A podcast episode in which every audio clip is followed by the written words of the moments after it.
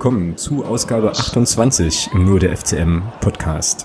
Heute mit einem etwas ausführlicheren Rückblick auf unsere Partie beim SC Paderborn. Mit einem ähm, ja, Ausblick oder einer Vorausschau auf die Partie gegen den VfL Osnabrück am Wochenende und natürlich wieder mit dem Thomas. Grüß dich. Hallo Alex. Hi.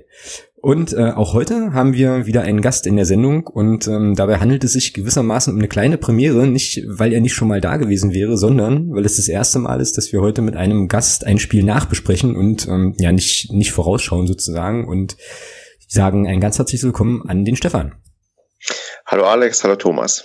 Ja, cool, dass das geklappt hat. Ja. Ähm, oh ja, jetzt bin ich dem Thomas gleich mal wieder ordentlich in die Parade gefahren. Das war natürlich keine böse. Kein Problem.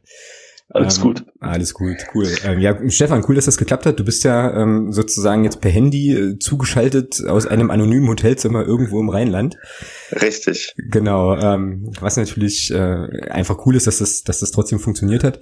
Für die ähm, Leute, die es ja durchaus vielleicht geben kann, die den Podcast jetzt hier das aller, allererste Mal hören und überhaupt noch nicht wissen, wo sie dich hinstecken und einordnen sollen, sag doch einfach nochmal ein, zwei ähm, ja, Worte zu dir, was du mit dem SC Paderborn zu tun hast und wo man dich außer hier bei unserem Podcast sonst noch so findet.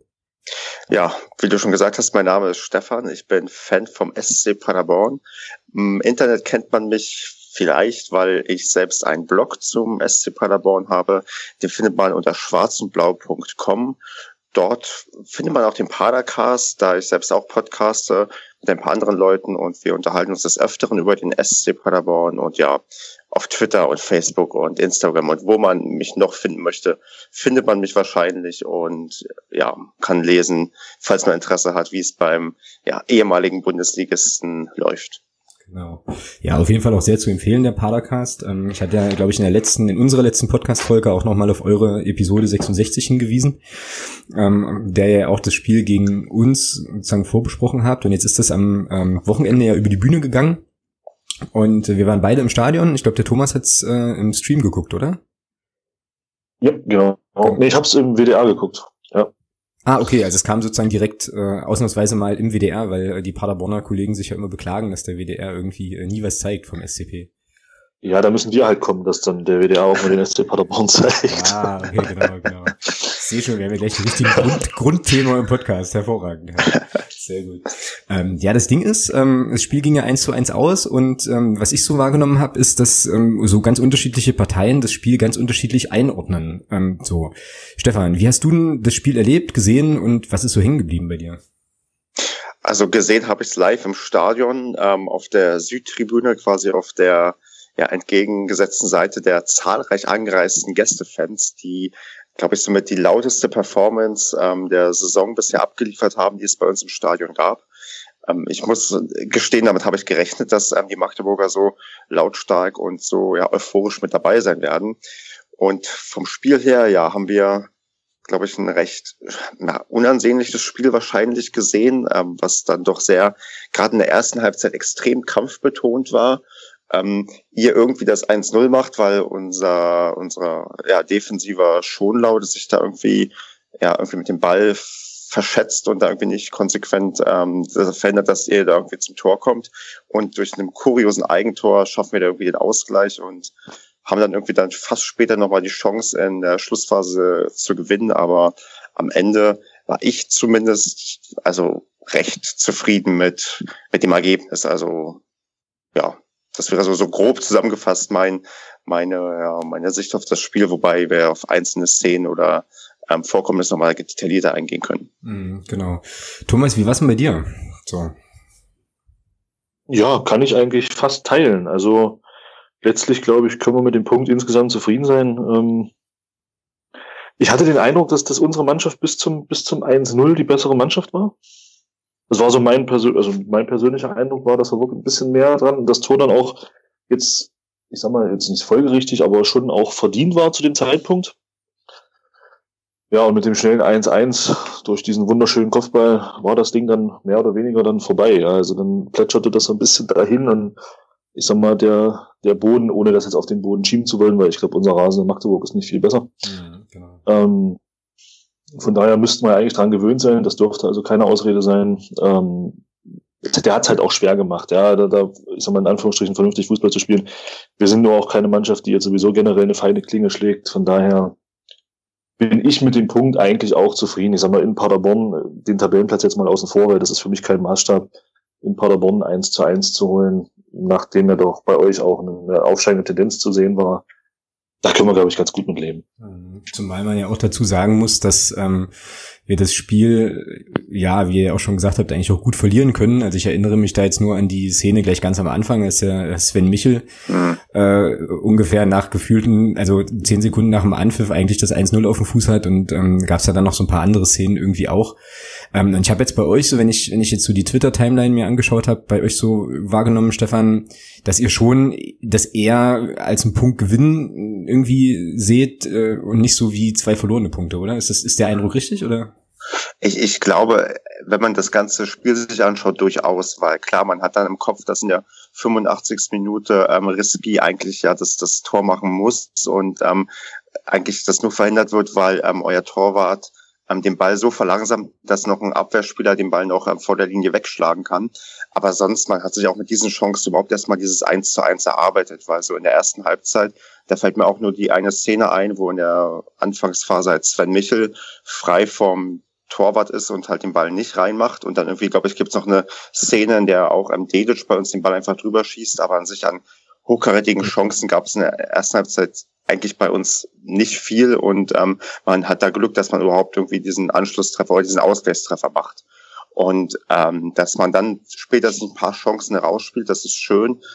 Die Tore werden halt nicht gemacht und dann ja muss man auch, also glaube ich, dass der Großteil mit dem 1 zu 1 zufrieden ist, gerade weil ihr ja auch als Tabellendritter angereist seid. Ihr habt zwar nicht so einen guten Start in die Rückrunde erwischt, aber man weiß ja eigentlich, wie, also wie stark Magdeburg ist und klar hat auch dann immer diese, dieses ähm, Publikum auch nochmal so, so einen gewissen Einfluss, der vielleicht die Mannschaft noch ein bisschen mehr pusht und da kann man, glaube ich, ähm, also ich glaube, der Großteil der Fans wird zufrieden sein, auch wenn es natürlich ärgerlich ist, wenn man sieht, dass irgendwie die ganze Konkurrenz ähm, auch unentschieden spielt und man irgendwie das nicht ausnutzen konnte, um vielleicht noch ein, zwei Plätze höher in der Tabelle zu springen. Mhm. Ja, also ich bin okay, also ich bin nicht so nicht so richtig sicher, immer noch nicht, ob ich jetzt ähm, sagen den einen Punkt feiern kann oder irgendwie nicht. Also ich meine, klar ist natürlich, ähm, wie gesagt, wir hätten das Spiel auch gut verlieren können und wie Thomas ja schon sagte, in Paderborn kann man ähm, gut auch mal einen Punkt mitnehmen. Was ich jetzt geht jetzt auch so ein bisschen an Thomas, was ich jetzt bei uns, bei unserem Spiel eher so bedenklich fand, war, dass es vor allem in der zweiten Halbzeit auch relativ schlecht gelungen ist, tatsächlich auch ja klare Chancen zu kreieren. So, also ich meine, ich hatte das dann auch irgendwie im Blog noch geschrieben, wenn du halt aufs Tor nicht schießt, dann kannst du aber auch keins erzielen, ja. Also ähm, hast du das, hast du das ähnlich gesehen oder habe ich da eine völlig falsche Wahrnehmung? Weil ich habe, um das nochmal ganz kurz zu erklären, ich habe mich ein bisschen gewundert, dass ähm, jetzt in an einigen Stellen irgendwie auch von einer guten Leistung, die also zu lesen war, und man scheint sozusagen im sportlichen Bereich da allenthalben eigentlich auch ganz zufrieden zu sein mit dem Auftritt. Ich bin das irgendwie nicht so, aber vielleicht bin ich da, habe ich da auch eine völlig, einen völlig falschen Eindruck. Nee, das, das passt schon. Also den Eindruck hatte ich jetzt so im Spiel auch, dass wir in der zweiten Halbzeit halt nicht viel nach vorne zustande gebracht haben. Aber da bleibe ich auch dabei. Das liegt auch immer ein Stück weit am Gegner und Paderborn hat das in der zweiten Halbzeit, finde ich, gut gemacht. Also defensiv haben sie gut gestanden, haben da auch nicht viel zugelassen und ja, wie der Stefan schon gesagt hat, ja, das Ding vom, vom Risky, ich weiß nicht, warum er da, äh, wo er auf den Torwart zuläuft, nochmal zurückzieht äh, ein Stück, um den mhm. äh, Leo Zingerle da nochmal die, die Möglichkeit zu geben, nochmal zwei Schritte ranzumachen. Da hatten wir schon noch ein bisschen Glück, dass der, dass er da schlecht abschließt, aber um nochmal zurückzukommen, ja, Klar, viele Chancen waren nicht. Das stimmt schon, das sehe ich wie du, ja. Aber lag auch ein Stück weit am Gegner. Wir haben halt nicht mehr viel zugelassen. Vorne muss man sagen, dass unser Stürmer halt auch gut abgemeldet war. Er hat zwar ein Tor gemacht, aber leider das Falsche. Mhm. Aber im Prinzip war ja der Christian Beck auch gut abgemeldet durch die Paderborner Abwehr und ähm, ja, bleibe ich dabei. Ist ein leistungsgerechtes Unentschieden gewesen. Also ich würde jetzt ungern von zwei verlorenen Punkten sprechen. Ähm, auch aus unserer Sicht, also ich denke, das geht schon so in Ordnung, das 1 zu 1, auch wenn es in der zweiten Halbzeit jetzt keine Offenbarung war, das stimmt schon, ja. Mhm. Ja, ja Christian Beck, habt ihr jetzt gerade schon angesprochen, wunderschönes, äh, wunderschönes Kopfballtor. Ich stand hier nun auf der anderen Seite, also dem Stefan genau gerade rüber und ähm, es war ja dann das Tor viele auch direkt bei uns dann, also auf, vor unserer Kurve so und es war wieder einer dieser ganz surrealen Momente, wo du dir so denkst, also erstens, warum köpft er den so so knapp aufs Tor und dir dann so denkst, oh Scheiße, der äh, kommt aber ziemlich gut und dir dann so denkst, oh nö, ja, also der macht ja nie wieder in, seinem, in seiner Karriere wahrscheinlich einen Kopfball, der so genau äh, da unter die Latte passt, ja, also überragend auch, aber eben leider auf der falschen Seite so. Naja. Ja, das Bittere an der Situation ist ja, dass der Freistoß eigentlich auch total schlecht getreten war. Ähm, also er ist viel zu kurz. Ja, und, und, der, und der Christian Beck äh, steht halt da und ist so ein bisschen, also wenn ich das richtig in Erinnerung habe, so ein bisschen in der, in der Rückwärtsbewegung. Das macht es natürlich dann auch ein bisschen schwieriger, den Kopf halt kontrolliert nach vorne zu drücken. Ähm, und von daher würde ich ihm, mache ich ihm da jetzt keinen Vorwurf oder so, aber es sieht natürlich unglücklich aus, ja. Nein, also es sieht natürlich auch unglücklich aus, ja. Und der Leo Zingerle ist natürlich so ein bisschen die ärmste Sau zur Zeit, ja. Also er kriegt in, er kriegt in Köln, kriegt schon elf Meter gegen eine Wade und das Ding geht ins Tor. Gegen Zwickau, gut, mein Gott, passiert. Und jetzt, jetzt kriegt er vom eigenen Mann so ein platziert ins Eck, ja, dass er gar nicht mehr springen braucht, weil das ist sowieso hoffnungslos. Ähm, also der Bengel tut mir zurzeit so ein bisschen am meisten leid bei uns. Ähm, kriegt drei Tore und kann eigentlich gar nichts dafür, bis auf eins und ja, blöd. Schon blöd, das stimmt, ja. Wobei, ähm, um das, also zu dem, zu dem Back-Eigentor nochmal, ähm, viel problematischer finde ich ja die Entstehung, die Entstehung dieses Freistoßes so. Also ich meine, klar, die Szene selber, ähm, ja. Beck, Beck sagt ja auch, ja. Äh, sagt ja auch nach dem Spiel, der muss da hin, muss da zu dem Ball so gehen und ähm, macht eigentlich auch alles richtig, wenn er den äh, deutlich drüber köpft, äh, reden wir gar nicht mehr über die Szene, aber die Szene kann ja nur entstehen, weil Jan Löhmannsröben, ähm, ich weiß gar nicht, wen ja. von euch, äh, wen von euch da massiv von Beinen holt, Stefan, aber ähm, hm. also ein völlig, also hm, deut, deutlichstes, äh, deutlichstes Foul irgendwie ähm, ja auf der rechten Seite bei uns wo wir im, äh, in der Kurve dann auch sofort gesagt haben, hier, okay, ist klar gelb, also kann man, kann man deutlich zu spät. Ähm, das wurde dann natürlich irgendwie, irgendwie bestraft so. Und ich fand, das war auch so ein bisschen ähm, Grundtenor so des Spiels auch. Also es war ja wirklich viel an Nicklichkeiten, ähm, viele Fouls, viele deutliche Geschichten auch. Und halt ein Schiedsrichter, der ähm, ja so ex, also nach meinem Dafürhalten relativ kleinlich dann auch Sachen geahndet hat. Wie ähm, kam denn die Schiedsrichterleistung bei euch in der Kurve an, Stefan? Also ich habe es eigentlich als recht ähm, also ich hatte erst die Befürchtung, dass ähm, das Spiel nicht mit elf Mann ähm, auf einer Seite zu Ende gebracht wird, weil das die erste stimmt. Halbzeit war wirklich, ähm, also wirklich aggressiv und ähm, auch, wo ich dachte, ja, okay, gelbe Karten hätten eigentlich ähm, also hätten eigentlich vielleicht sogar noch ein paar mehr irgendwann irgendwie gezeigt werden können. Ich weiß nicht, warum sich das in der zweiten Halbzeit beruhigt hat. Bei der zweiten Halbzeit fand ich, äh, hatte ich irgendwie nicht mehr den Gedanken, okay, da fliegt noch jemand vom Platz. Da war es dann irgendwie, da war es dann eher so äh, sehr, sehr passiv, irgendwie was passiert ist. Also war es nicht mehr so, so diese aggressive Grundstimmung, die man in der ersten Halbzeit gespürt hat. Ähm, aber sonst, ich weiß nicht, also ich hätte jetzt ähm, den, man schimpft ja immer ganz gerne auf den Schiedsrichter. Bei dem ist mir jetzt nichts aufgefallen, wo ich dachte, okay, das ist, geht irgendwie so, so komplett daneben oder ähm, ist ähm, komplett furchtbar. Aber gut, wir haben auch eine gelbe Karte weniger als ihr bekommen. Ähm, aber an sich, ähm, er hat ja anscheinend, irgendwie hat sich das Spiel ja beruhigt. Also man kann ja nicht sagen, dass ihm das so aus der Kontrolle geraten ist, dass dann irgendwann, ähm, dass es irgendwann Fouls gab, die irgendwie gar nicht gehen. Was mich ein bisschen ähm, die Szene, die ich gerade noch im Kopf habe, war ganz am Anfang der ersten Halbzeit. Ich weiß nicht, ob du dich daran erinnern kannst, äh, wo ein Paderborner am Boden liegt auf unserer Seite und ihr, glaube ich, weitergespielt ja, habt. Ja, und, ja, das war so nach zehn Minuten irgendwie, genau. Genau. Ja, wo ich dachte, oh, das ist eine Sache, da musste man vielleicht drüber sprechen, aber sowas ist danach nicht nochmal passiert und ähm, hat sich zum Glück irgendwie nicht dann irgendwie, vielleicht war das ein bisschen der Ursprung, warum sich das so aufgeheizt hat, weil man da so ein bisschen wütend war, dass der Ball nicht ins Ausgeschossen wurde. Dann schießt man natürlich selbst den Ball auch ähm, künftig nicht ins Aus. Also vielleicht hat das ein bisschen dazu beigetragen, dass ähm, da so ein bisschen, ja, ein bisschen mehr ähm, Aggressivität drin war. Aber insgesamt, ja, weiß ich nicht. Also war jetzt ähm, keine krassen Fehlentscheidungen irgendwie dabei, wie man das sonst so hat. Und ähm, dass es dann auch später nicht noch mehr gelbe Karten wurden, ähm, das spricht ja dann dafür, dass sich das irgendwie beruhigt hat, sei es nun ja wahrscheinlich nicht durch den Schiedsrichter, aber durch irgendwelche anderen Umstände. Und dann ja kann ich eigentlich mit der Schiedsrichterleistung ganz gut leben, weil es man hat, wir haben beide wahrscheinlich schon schlimmere oder wir drei haben wahrscheinlich schon schlimmere Leistungen gesehen von Schiedsrichtern. Ja, na, das auf jeden darf Fall. Ich, darf ich da mal einhaken? Zu Nein. der Geschichte mit dem am Boden liegen. Nein. Ja, natürlich, leg los. Also wenn mich, also Stefan, verstehe mich nicht falsch, aber wenn mich eins massiv stört, ist es dieses elend lange am Boden rumliege bei Kleinigkeiten, wenn ein Spieler mal angetippt wurde. Also ich will nicht sagen, dass der Spieler keine Schmerzen hat, aber ich muss ganz ehrlich sagen, wofür ich kein Verständnis habe, ist, dass die Spieler dann ich übertreibe jetzt mal stundenlang liegen ja, bleiben. Ich, und oft ich zeigen ja die Situation, oft zeigen ja die Situationen auch, ähm, hm. wenn der Schiedsrichter laufen lässt, kurioserweise, sobald die eigene Mannschaft im Ballbesitz ist, laufen ja. die wieder und sprinten, als ob nichts war. Und von daher, ähm, wo ich dir aber recht gebe, ist, wo ich dir aber recht, wo ich dir recht gebe, ist, dass die, dass der Schiedsrichter gerade am Anfang sehr klein gepfiffen hat. Und dadurch natürlich auch die Messlatte für, für Sachen sehr hochgelegt hat. Also ich bin der Meinung, so gerade so bei Zweikämpfen in der Luft äh, hat er sehr schnell abgepfiffen, auf welcher Seite. Ähm, aber was ich gut finde, ist, er hat behalten. Also er hat da nicht auf einer Seite so gepfiffen, auf der anderen Seite so, aber ich fand es extrem kleinlich. Und ja, ähm, genau. das hat natürlich auch viel zu viel diesen, diesen, diesen, ich sag mal, auch ein Spiel zerstört, weil er ja ich sag mal, jede Berührung mehr oder weniger die gar nicht so schlimm war, abgepfiffen hat. Aber Entschuldigung, ich bin mir jetzt so ein bisschen zweimal ins Mittelfall. Nee, ähm, dazu noch kurz, ähm, ich gebe dir auch recht, dass mich das auch nervt, dieses ewige Liegenbleiben, aber ich glaube, in der Szene war es tatsächlich so, dass unser Spieler einen Ball ins Gesicht bekommen hat. Ja, also ja, das genau. war, glaube ich, das, das war schon so, der ist nicht nur liegen geblieben, weil er liegen bleiben wollte, der musste, glaube ich, wirklich ähm, erstmal liegen bleiben, weil er wirklich ja, hef heftig was auf den Kopf bekommen hat.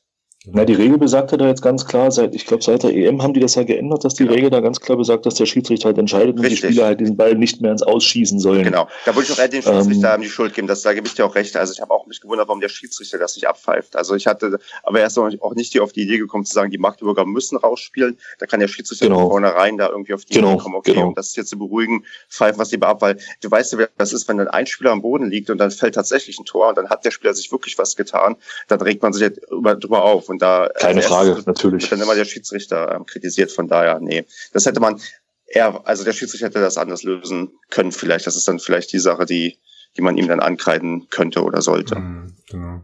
Ja, die Szene war ja die, dass der Tarek Chahed auf unserer rechten Seite, ähm, auf den ich glaube ich gleich auch noch mal ein bisschen ähm, getrennt zu sprechen kommen möchte, ähm, ja, bei einem Flankenversuch, glaube ich, euren Abwehrspieler halt völlig, völlig erwischt, ja, so. Mhm. Und das Problem ja dann so ein bisschen war, dass der Ball rüberwanderte auf die linke Seite, wo dann Nico Hammann stand und der Meinung war, äh, er zieht jetzt einfach mal ab. Und wenn man Nico Hammann kennt, äh, dann weiß man, dass man da auch de definitiv nicht äh, irgendwie im Weg stehen will, wenn, wenn der mal schießt, so ähm, so dass das, glaube ich, dann so ein bisschen so eine Gemengelage war, wo er dann auch die Paderborner Mannschaft dann entsprechend reagiert hat und irgendwie gleich hingegangen ist und es dann so ein bisschen Rudelbildung gab und so. Ähm, und ich glaube aber, um jetzt nochmal zurückzukommen auf die Frage, warum das dann später sich ein bisschen entspannt hatte, das hatte, glaube ich, bei uns auf unserer Seite zumindest ganz, ganz viel damit zu tun, dass im Prinzip die komplette Innenverteidigung und unser defensiver Mittelfeldspieler gelb vorbelastet waren. Und äh, ich sowieso, also das genauso gesehen habe wie du, ich war fest davon überzeugt, dass wir das Ding nicht mit elf Leuten zu Ende spielen oder dass Jens Hertel in der Halbzeitpause ähm, definitiv wechselt, was er nicht gemacht hat, ähm, was auch gut gegangen ist an der Stelle, aber da habe ich mir so gedacht, okay, Löhmannsröben gelb, Weil gelb, Handke gelb, äh, hm, das äh, geht in dem Spiel mit der Intensität wahrscheinlich nicht wirklich lange gut so. Also es wird da wahrscheinlich auch nochmal ähm, gut zu beigetragen haben. Mhm. Denke ich mir. Ja. Ähm, eine Sache, die mir aufgefallen ist im Spiel, ähm, was auch ein bisschen damit zu tun hatte, dass der besagte Tarek Chahed ähm, aus meiner Sicht ein sehr, sehr gutes Spiel gemacht hat, war, dass es da auf ähm, ja unserer linken, also dann eurer rechten Abwehrseite, eine ganze Reihe sehr, sehr interessanter und intensiver Zweikämpfe gab, eben zwischen Chahed und ich glaube dem, dem Herzenbruch. Äh, kann das sein? Oder verwechsel ich den jetzt wieder mit irgendwem anders? Das könnte sein, aber ich habe da nicht so sehr darauf geachtet, dass ich das jetzt bestätigen könnte. Wer hat denn bei euch die Nummer 12? Die das ist der, das ist der, die das ist der, der ist, ja, ist der Herzenbruch, genau. Genau. Fand ich ein geiles Duell. Also ähm, da war, also die haben sich beide, glaube ich, auch nichts geschenkt. Ähm, konnte man sich auf jeden Fall gut angucken. Und ähm, ja, ähm, war eine insgesamt richtig coole Sache. Und was mir bei euch an Spielern auch noch, äh, auf, auch noch aufgefallen ist, und da hatte ich mir im Stadion dann schon vorgenommen, ähm, dir das auch nochmal irgendwie zu sagen, der Dedic, ja, bei euch, der ist ja Stürmer eigentlich, ne? Mhm. Und was mir da auffiel, ist, dass der in ähm, bei defensiven Standards, also bei Standards gegen euch, unfassbar viel dirigiert hat. Also das war total krass, konnte man gut sehen. Er hat die Leute dann hinten irgendwie gestellt und eingeteilt und so, wo ich dann so dachte, der, der wirkt wie ein Abwehrchef. Ist ganz witzig. Als Stürmer ähm, und sortiert er so seine, seine Hinterleute. Das war, war schon cool. Ist der bekannt dafür ähm, bei euch? Oder? Ich würde sagen spontan nicht, aber er hat halt auch ähm, eine gewisse Erfahrung. Er ist ja doch einer der Älteren bei uns im Kader. Und vielleicht ähm, weiß er noch ein bisschen besser, wie die Leute zu stehen haben und ähm, dirigiert dann vielleicht ein bisschen mehr und hat so vielleicht dann auch so ein bisschen die Rolle als Führungsspieler angenommen, weil er ist auch gerade einer unserer Top-Torschützen oder er ist gerade der Top-Torschütze, weil er die meisten Tore geschossen hat und dann kann er vielleicht auch Abwehr ganz gut. Mhm. Okay. Gut, äh, ich weiß, du musst gleich äh, gleich sozusagen noch in den Termin. Ähm, deswegen noch, ja. noch noch zwei Sachen ähm, hier so bei uns auf dem Zettel. Also Sache eins ist, ihr habt im Padercast 66 ja darüber gesprochen, beziehungsweise deine Kollegen haben halt eher gesagt, okay, wenn es gegen Magdeburg einen Sieg gibt, dann kann man auch wieder ähm, möglicherweise konkreter über den Aufstieg sprechen, weil man ja dann einem potenziellen direkten Konkurrenten drei Punkte abnimmt. Ähm, jetzt ist es halt einer geworden. Wie ist denn da jetzt so die, die Stimmung hinsichtlich zaghafter, zaghaft gehegter, immer noch vorhandener Aufstiegsambitionen dann? Ich glaube, die ist bei uns nach wie vor zweigeteilt. Es gibt da einmal die ähm, ähm, pessimistischere Fraktion, zu der ich gehöre. Der ich habe eigentlich schon schon vor dem Start der Rückrunde gesagt, das wird alles eher so im Mittelfeld bleiben und wenn es gut läuft, schaffen wir vielleicht Platz sechs oder so. Da gibt es die anderen, die immer noch sagen, dass die Liga zu ausgeglichen ist, als dass man jetzt das irgendwie schon abschreiben könnte. Das mag stimmen, dass die Liga ausgeglichen ist, aber man muss halt irgendwann mal auch die Punkte machen. Gerade an so einem Spieltag, wie vorhin schon gesagt, wäre es halt Gold wert, wenn alle unentschieden spielen und man selbst holt drei Punkte. Aber ich glaube persönlich ähm, nicht daran, dass man da irgendwie oben noch rankommt. Aber meine, meine ich würde sagen, meine Podcast-Kollegen, die, ähm, die sehen das zum Teil anders. Aber ich glaube, wenn man sieht, dass wir vier Punkte Abstand auf die Abstiegsplätze haben, dann muss man vielleicht erstmal gucken, man, erstmal gucken, dass man da unten ordentlich wegkommt, bevor man drüber redet, da oben ranzukommen. Und um da oben ranzukommen, muss man vielleicht auch mal, weiß ich, vier von fünf Spielen gewinnen und ähm, ja, entsprechend punkten. Oder halt mal einen großen schlagen, ne? Ja, richtig, genau.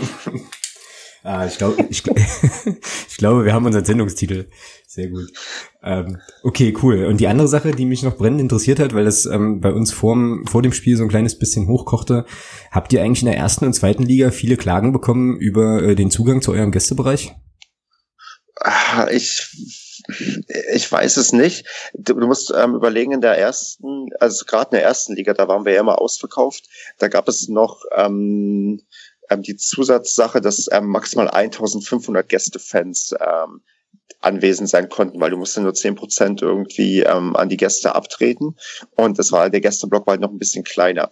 Ich, was war denn bei euch konkret? Was ist denn ähm, schiefgelaufen? War es am Einlass oder dann direkt im Gästeblock war zu wenig Platz? Wie, mhm. was war denn das Problem? Ja, das Problem war beim Einlass, ähm, dass erstmal das ganz cool bei euch ja geregelt ist, dass man im Prinzip direkt vom, also dass der Gästeparkplatz ja wirklich mehr oder weniger neben dem Eingang ist. Das ist schon ganz cool. Und das Problem war dann aber, dass zwischen dem Parkplatz und sozusagen dem Zugang zum Stadion, da ist so ein großes Tor irgendwie, so ein großes grünes Tor.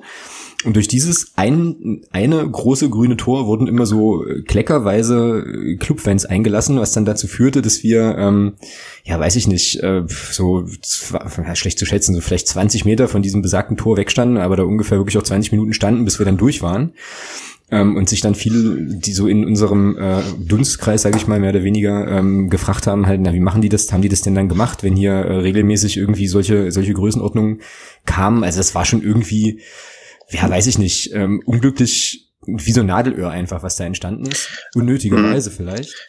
Das, das Problem gibt es aber auch im Heimbereich. Also ich kann mir das, also auch noch nicht so lange, ich kann mir das so erklären, dass man ähm, viel sparen muss und ähm, dann auf Ordner verzichtet, auf, äh, bei das und damit man bei den Einlässen halt nicht so viele Leute hat und das dann entsprechend länger dauert, weil ich hatte auch schon im Heimbereich des Öfteren ähm, das Problem, dass ich dachte, Mensch, ich muss ja ganz schön lange warten und wenn man dann noch im Regen steht oder im Schnee oder bei kaltem Wind, dann ist das echt ätzend. Also das ist, äh, würde ich sagen, nicht unbedingt ein Problem beim Einlass am Gästeblock, sondern man hat öfters mal in Paderborn sehr, sehr lange Schlangen auch im Heimbereich und ähm, das äh, ist, ich vermute, das ist einem gewissen Sparzwang geschuldet, aber das ist auch nur meine Theorie. Mhm, okay. Oder andere haben die Theorie vielleicht auch, aber das ist, glaube ich, das, das Realistischste, das, ähm, das daran liegt. Ja. Und klar, bei euch wahrscheinlich macht man Panik genug und sagt, die Magdeburger müsst ihr aber ganz genau kontrollieren, weil das sind ja die, die schlimmsten Fans, die es ähm, in der dritten Liga gibt. Ja, genau. Also wir sind ja sowieso immer, ähm, naja, wir werden ja auch begleitet immer von Riesenpolizei aufgebunden ja. und so weiter. Das ist schon echt irre. Aber es hat dann, also man hat es dann zum Ende hin noch ein bisschen besser gemacht. Da hat man dann einfach diese Ticketkontrolle, also diese erste Ticketkontrolle direkt noch ein Stückchen weit vor dem Tor gemacht und dann konnte man dann auch einfach durchgehen. Also man hat da auch reagiert, weil ich glaube, das war abzusehen. Ah, okay. Das war abzusehen, dass die Leute da nicht alle pünktlich kommen. Und dann war das zweite interessante Phänomen, was ich beobachten konnte, dann bei der Abfahrt vom Gästeparkplatz, weil so wie wir das mitbekommen haben, gab es irgendwie nur eine Ausfahrt für, ähm, ja, weiß ich nicht, handgeschätzte, weiß nicht, wie viel waren so da, 2000 Clubfans, vielleicht 1000 oder so im Auto, weiß ich nicht. Und das hat ewig gedauert, ja. Und da saßen wir dann so im Auto und haben uns so überlegt, äh, sag mal, was ist denn hier los? Also wir standen bestimmt irgendwie 20 Minuten irgendwie nur rum. Das ist jetzt auch kein Paderborn-Phänomen in dem Sinne, ja, aber ähm, schon auch irgendwie auffällig, bis man dann so tröpfchenweise da rauskam. Letzten Endes haben dann Leute, glaube ich, irgendwelche Abkürzungen genommen und äh, so ein paar äh, ja, Schlangen äh, übersprungen, mehr oder weniger, um dann halt schneller da rauszukommen. Das war auch ähm, einigermaßen faszinierend. Aber wie gesagt, ist wahrscheinlich auch kein Paderborn-spezifisches Ding. So. Ja. Okay, dann, ähm, bevor wir dich gleich verabschieden, ähm, noch so die letzte Frage, was ist denn jetzt insgesamt noch drin ähm, für den SCP? Also wie ist denn, du hast jetzt gerade gesagt, äh, es gibt so geteilte Meinungen und so weiter, aber wann würdest du sagen, das war eine gute Saison für den SC Paderborn? naja, also nach den letzten zwei Jahren muss man sagen, das ist eine gute Saison, wenn wir nicht absteigen. Ähm, und ich denke auch, das wird nicht passieren. Sonst, was ich was für mich so das Mindestziel ist, dass man sich für den DFB-Pokal qualifiziert und das geht am ehesten, indem man den Westfalen-Pokal gewinnt. Da lauern aber immer noch ähm, zwei Drittligisten. Man könnte noch auf Lotte und Münster im Halbfinale und Finale treffen. Also das wird nicht einfach, den, ja, den Westfalen-Pokal zu gewinnen. Und ähm, sonst, wenn man in der oberen Tabellenhälfte abschließt, dann kann man, glaube ich, erstmal zufrieden sein und ähm, hoffen, dass man dann die Weichen ja, so stellen kann, dass man im nächsten Jahr dann oder in der nächsten Saison dann mit oben angreift und dann auch nach Möglichkeit möglichst bald wieder aufsteigt. Aber realistisch schließen wir diese Saison im oberen, in der oberen Tabellenhälfte ab und ähm, in der nächsten Saison dann folgen wir euch vielleicht dann in die zweite Liga, wenn ihr schon da seid und wenn nicht, dann dann steigen wir gemeinsam auf. Genau, so machen wir das. Das ist doch, ist doch ein hervorragendes Schlusswort. Dann ähm, Vielen Dank, dass du dir trotz äh, logistischer und verbindungstechnischer ähm, größerer Herausforderungen die Zeit genommen hast, ähm, vorbeizugucken und mit uns nochmal das Spiel so ein bisschen Revue passieren zu lassen. Und ähm, ja, dann kann ich an der Stelle nur noch mal empfehlen, hört den Padercast. Ähm, ist immer sehr, sehr unterhaltsam, ähm, auch in wechselnder Besetzung aber auf jeden Fall immer sehr interessant. Folgt dem Stefan als Ed Schwarz und Blau auf Twitter und ähm, ja, dann würde ich sagen, wir sehen, lesen und hören uns die Tage wahrscheinlich. Denke ich mal, dann habt noch Spaß und ja, wir sehen uns. Genau. Mache gut. Mach's gut. Ciao, ciao. Ciao. Gut, und dann machen wir jetzt sozusagen ähm, ja zu zweit weiter und äh, gucken noch mal ja auf noch so ein paar Sachen, die jetzt eigentlich tatsächlich nur unser Team betreffen ähm, bezüglich des Paderborn-Spiels. Es gab so im Nachgang die ein oder andere Stimme, die ähm, so ein bisschen argumentiert hat, naja, sind das jetzt nicht zum Start der Rückrunde vielleicht einfach insgesamt ein paar Veränderungen zu viel so in der Mannschaft? Also es gab so die die Argumentation, naja, Ernst ist also Sebastian Ernst ist gewechselt, ähm, dadurch hat sich das System ja so ein bisschen verändert. Wir haben den Wechsel im Tor vorgenommen, wir haben den Weil gleich zum Abwehrchef gemacht und so. Ähm, findest du das, also ist das ein Erklärungsansatz dafür, dass wir jetzt ähm, ja erst äh, Niederlagen und Unentschieden geholt haben? Nee. Hm. Finde ich nicht. Okay. Das hat sich letztlich groß verändert. Äh, wie gesagt, für mich ist das Thema Torwartwechsel ein bisschen, da wird mir ein bisschen zu viel so viel rein interpretiert. Also ich sehe das jetzt nicht so dramatisch. Von daher ist das jetzt keine große Veränderung in meinen Augen. Ähm, was sicherlich eine Veränderung ist, und das braucht auch ein bisschen, um sich einzuspielen, das ist die Geschichte mit dem Abwehrwechsel da, mit dem Richard Wyatt als Abwehrchef. Aber ansonsten, ähm, dass ein Spieler mal, mal geht, das kann immer mal passieren mit dem Sebastian Ernst. Ähm, der Wechsel scheint sich für ihn ja auch richtig gelohnt zu haben nach Würzburg. Ähm, Stand jetzt. Und äh, nee, finde ich nicht. Denke ich nicht. Also das jetzt, das jetzt damit, also die zwei Unentschieden und die Niederlage jetzt damit zu begründen, äh, wäre mir persönlich ein bisschen zu ein bisschen zu weit hergeholt. Ah, okay. Ja, ich bin mir da nicht so sicher so. Also weil ähm, naja, also man kann die These schon vertreten, dass da sozusagen jetzt zu viele Rädchen möglicherweise ähm, eine Nachjustierung brauchen, sagen wir es mal so. Ich glaube halt auch, dass, also, oder andersrum, ich glaube nicht, ähm, dass uns immer noch nicht, dass uns der Wechsel von Jan Linker zu Leopold Zingerle irgendwann mal auf die Füße fällt, weil dazu halte ich den äh, Leo Zingerle auch für einen einfach zu guten Torwart. Ich glaube auch, dass es richtig ist, Richard Weil ähm, sozusagen ins, äh, ins Abwehrzentrum zu stellen, aber die Sache ist halt irgendwie schon, ja, sind das nicht wirklich, ja, ja, sind das nicht zu viele, zu viele Umgewöhnungsgeschichten, ähm, die dann doch ein bisschen Abstimmung erfordern, ähm, gerade eben auch mit der ähm, Personalie Richard Weil, der ja nun auch noch gar nicht so lange, gar nicht so lange dabei ist und so. Ähm, weiß nicht. Also wahrscheinlich muss man, ja, muss man halt gucken, wie das dann äh, zusammenspielmäßig da in der Zukunft funktioniert. Aber ich finde, ja, ich weiß nicht, also ich finde die These schon nicht so ganz, ganz so wahnsinnig weit hergeholt. Ich meine, das Spielsystem. Sollen wir darüber auch diskutieren? Hm? Sollen wir darüber auch diskutieren, wenn sich jetzt der Felix Schiller wieder äh, verletzt hat mit seinem Rücken, wenn er wieder ein bisschen länger ausfällt, dann muss ja auch was geändert werden. Würde man dann auch so darüber diskutieren oder würde man das dann darauf schieben, dass man sagt, na gut, der Felix Schiller ist ja nur verletzt? Letztlich erfordert das ja auch eine Änderung. Ja, und ich glaube, letztlich würde das, also das erfordert ja aktuell auch gerade eine Änderung, auch gerade weil ähm, Christopher Hanke ja jetzt auch, ähm, wie uns dann deutlich gemacht wurde, mehrfach ähm, die fünfte gelbe Karte kassiert hat und also im nächsten Spiel ausfällt. ähm, also das ist ja auch eine Sache, die jetzt dann da tatsächlich nochmal mit dazukommt. Also ich glaube schon, dass das eine Rolle spielt, ähm, gerade auch für einen Abwehrverbund, äh, Stichwort Eingespieltheit und äh, Abstimmung und auch Verständnis füreinander und so weiter. Und klar könnte das und wird das jetzt ein Thema werden, wenn, wenn der Felix Schiller möglicherweise, ja, keine Ahnung, weiß man ja noch nicht, aber jetzt länger ausfällt und ähm, es im Prinzip jetzt keine eingespielte, ähm, ja, in dem Sinne eingespielte Formation gibt, weil das Ding ist auch, was man ja nicht vergessen darf, ähm, die Siege in der Hinrunde haben halt mit einer stabilen Kette im Prinzip geholt, die letzten Endes dann ja auch eingespielt war und so. Ne? Also das äh, wäre dann sozusagen die Gegenthese, zu sagen, okay, da hat das halt sehr, sehr gut funktioniert, weil die Leute sich eben gut verstanden haben. Also im Sinne von abgestimmt. Ja, aber das lag so. nicht nur, aber das lag ja nicht nur an den drei Abwehrspielen. Nee, klar nicht. Natürlich. Also das lag ja auch daran, dass die, dass die komplette Mannschaft im gesamten Verbund äh, natürlich auch äh, entsprechend gearbeitet hat.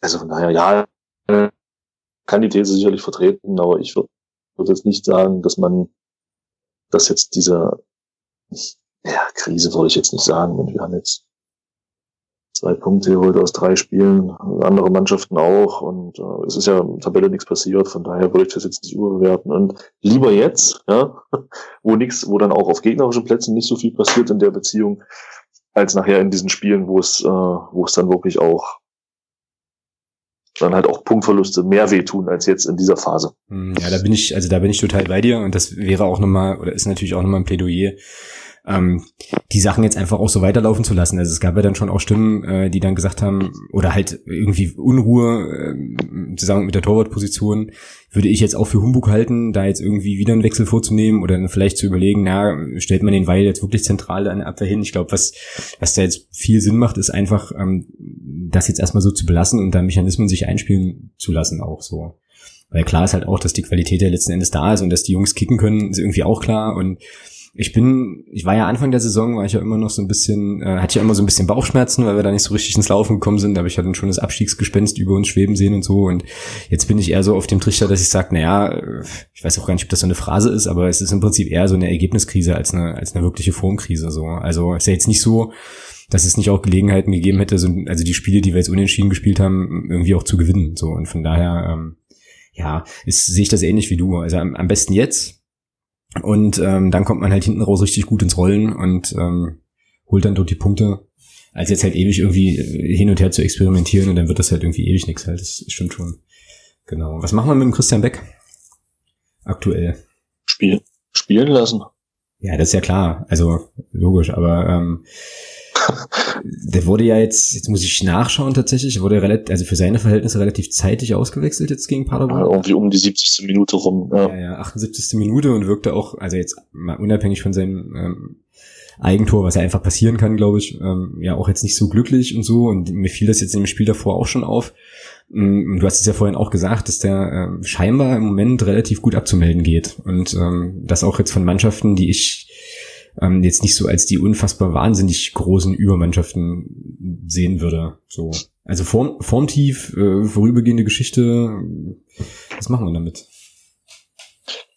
Ja gut, ich sag mal so, ähm, abgemeldet ist eine Sache, also in Anführungsstrichen abgemeldet ist natürlich eine Sache, ja, aber man muss natürlich auch sagen, wir haben, obwohl man ihn vermeintlich abgemeldet hat, äh, gegen Zwickau 0-1 aufgeholt und in Paderborn gepunktet. Also mit zwei jeweils anderen Torschützen. Klar, das eine Ding waren Elfmeter, aber unsere Elfmeter-Fähigkeiten diese Saison waren ja nicht so berauschend. Von daher ist es ja schon für unsere Verhältnisse eine Kunst, einen Elfmeter zu verwandeln.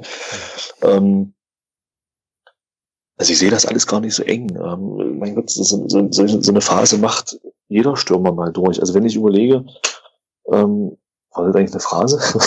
wenn ich überlege, äh, dass ein Anton Fink bei Chemnitz auch vier, fünf, sechs Spiele mal nicht getroffen hat. Und der ist ja nun wirklich in der dritten Liga ein absoluter Knipser, was das, was, was das Tore schießen angeht. Und also ich würde das jetzt nicht, ich tue mich da immer schwer damit, ähm, jetzt zu sagen, ja, der Christian Beck trifft nicht, wir sind abhängig von ihm. Nee, wenn wir abhängig von ihm wären, hätten wir beide Spiele verloren, die wir jetzt unentschieden gespielt haben. Ähm, oder wenn wir zu abhängig. Natürlich ist man von einem guten Stürmer, der, der dir pro Jahr 15 bis 20 Tore garantiert, Natürlich bist du von dem ein Stück weit abhängig. Aber wie viele, wie viele Mannschaften in dieser Liga haben denn zwei Top-Stürmer, äh, wo du davon ausgehen kannst, die garantieren dir beide 10 plus X Tore?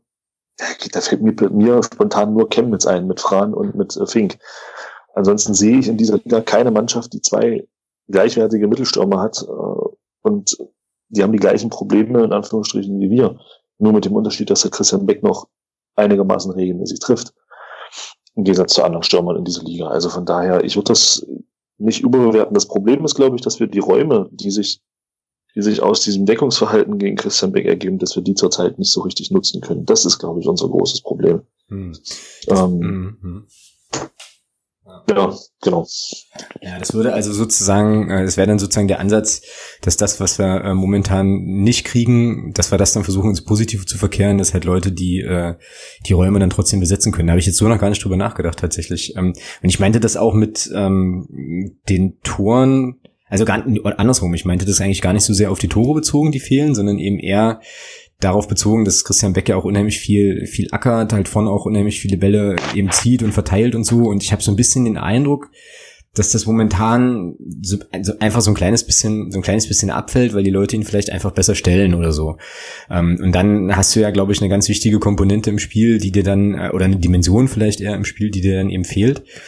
Wobei, da gebe ich dir völlig recht, ähm, wir, hab ich glaube, glaub, ich auch letzte Woche schon mal gesagt, jetzt mit unserer linken Seite mit Kart und, äh, und Schwede da eine ziemlich, ziemlich geile Achse haben und mir halt auch, wie gesagt, der Tarek Chart jetzt in den beiden Spielen oder in den anderthalb, die er irgendwie hatte, auch super gut gefallen hat. Also da gibt's dann schon auch, äh, ja klar, schon auch Potenzial, das Tore-mäßig auf jeden Fall aufzufangen. Also das Problem sehe ich da an der Stelle auch.